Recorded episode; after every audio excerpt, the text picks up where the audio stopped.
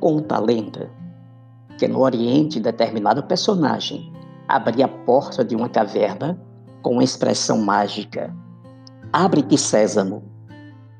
Assim como o Alibaba, nosso vocabulário possui algumas palavras que exercem uma força incomensurável, pois também abrem portas. Que tal? Bom dia. Com licença. Como vai? Valeu. Outra, com o mesmo efeito, é obrigado. Mas, assim como as demais, tem sido esquecida e seu uso é hoje coisa cada dia mais incomum. Talvez, ao contrário, muito provavelmente expressões ou atitudes como exigir, requerer, mandar, pedir sejam verbos bem mais corriqueiros. Certa feita, Jesus passou por uma aldeia e ao lado dela viviam dez leprosos. Em verdade, viviam é um modo decente de falar da subvida daquelas dez pessoas.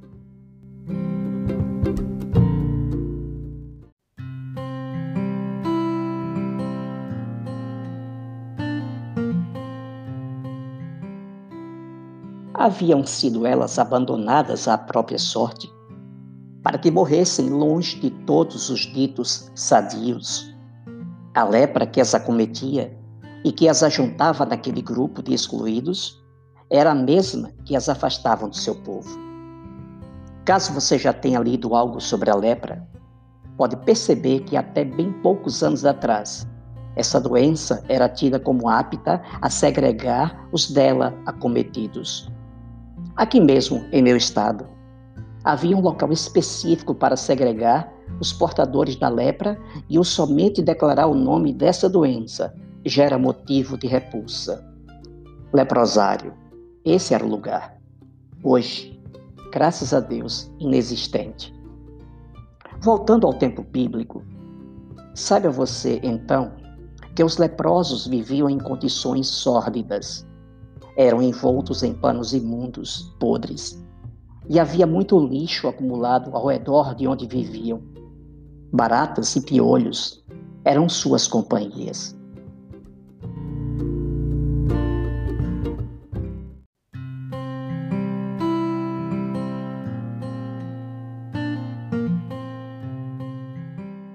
Fala-se na Bíblia que a lei exigia que os leprosos ficassem a uma distância mínima de 100 metros dos não enfermos, fora das cidades, e que ao se aproximar alguém, eles eram ainda obrigados a gritar a estas pessoas que elas estavam se aproximando de alguém impuro. Imagine a dor moral, a vergonha, o constrangimento que passavam aqueles que por algo que lhes enfermavam viviam à margem da vida e da história. Olhar para eles era deplorável. Uns haviam perdido dedos, orelhas, nariz. A pele se soltava, cheiravam mal. Outros tinham perdido a face humana.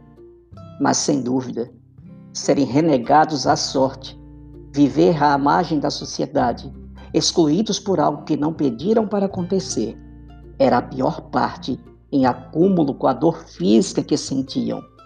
Ou se não sentiam dor, porque dizem que não se sente quando o órgão fica insensível, está simplesmente naquela situação já era suficiente para uma degeneração completa. Eles mendigavam para continuar vivendo e comiam aquilo que ninguém mais queria e que assim lhes era jogado. Em suma, eram pessoas lixo.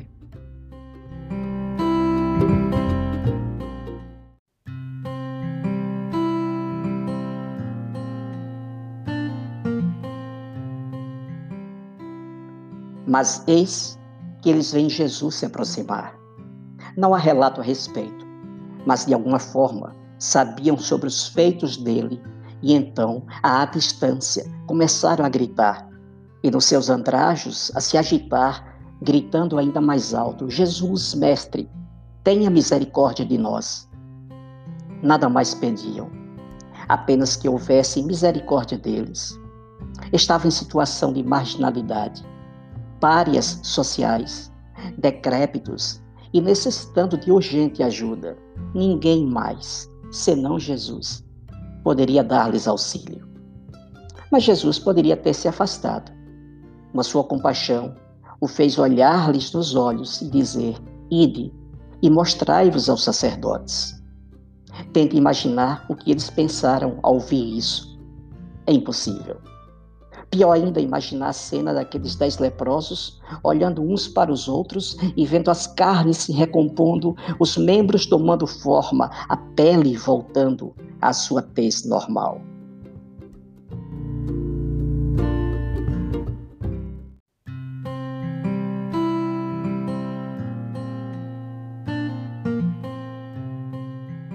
Sim, algo estupendo, irreal, sobrenatural estava acontecendo. Sim, plena e perfeita ajuda que eles fariam soerguerem-se, serem incluídos novamente na sociedade, estarem aptos para esta. A solução fora dada. Eles estavam curados e seus problemas resolvidos. Enfim, milagre. Porém, nem tudo chega a uma razão de ser simplesmente pelo fato de existir. Eles, os leprosos, estavam curados, e isso por um gesto de amor, de misericórdia. Conta-nos, porém, o segmento do texto bíblico que aqueles dez se foram para a reintegração familiar e, consequentemente, social. Não mais necessitavam passar pelo constrangimento que há poucas horas atrás ainda viviam eram agora pessoas normais e cremos. Estavam relatando a todos o feito extraordinário que vivenciaram na própria pele, literalmente. Mas lembrem-se, eram dez.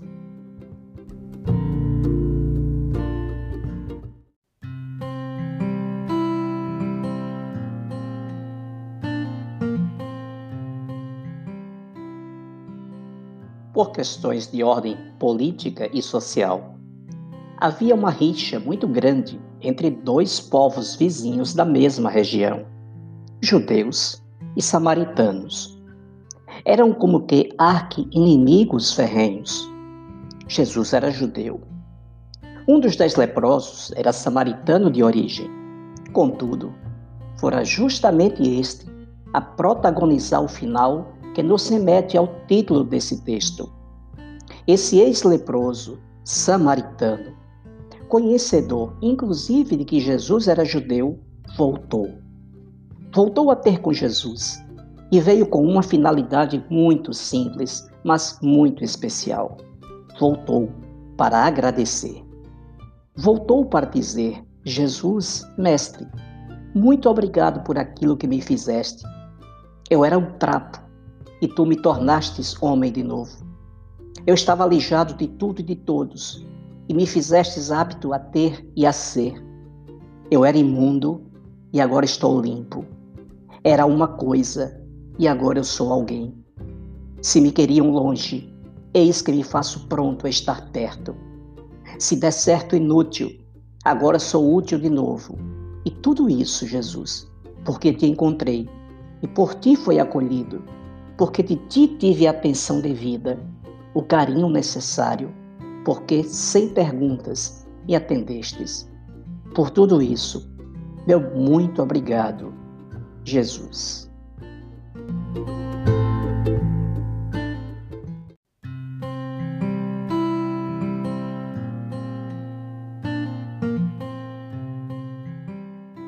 Entretanto, Jesus pode não cobrar mas por óbvio, não esquece aquilo que fez.